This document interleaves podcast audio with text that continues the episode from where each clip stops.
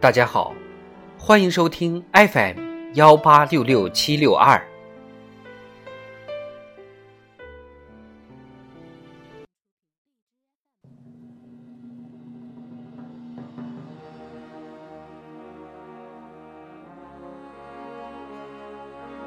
人民论坛，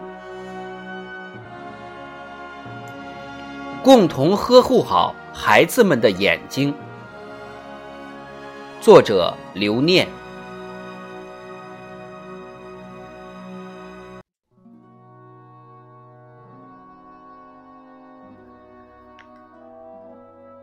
如何保护好儿童青少年的视力，是全社会必须打好的一道考题。上海松江区将近视防控知识融入课堂教学、校园文化和中小学生日常行为规范。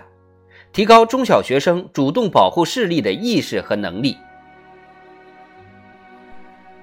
浙江桐庐县对全县幼儿园大班至高三儿童青少年开展视力筛查活动，并建立儿童青少年眼视觉健康档案。安徽合肥市出台新规，新建学校需建设一间近视防控教室。以助力学生防控近视。不少地区推出行之有效的新举措，为防控儿童青少年视力提供了有益借鉴。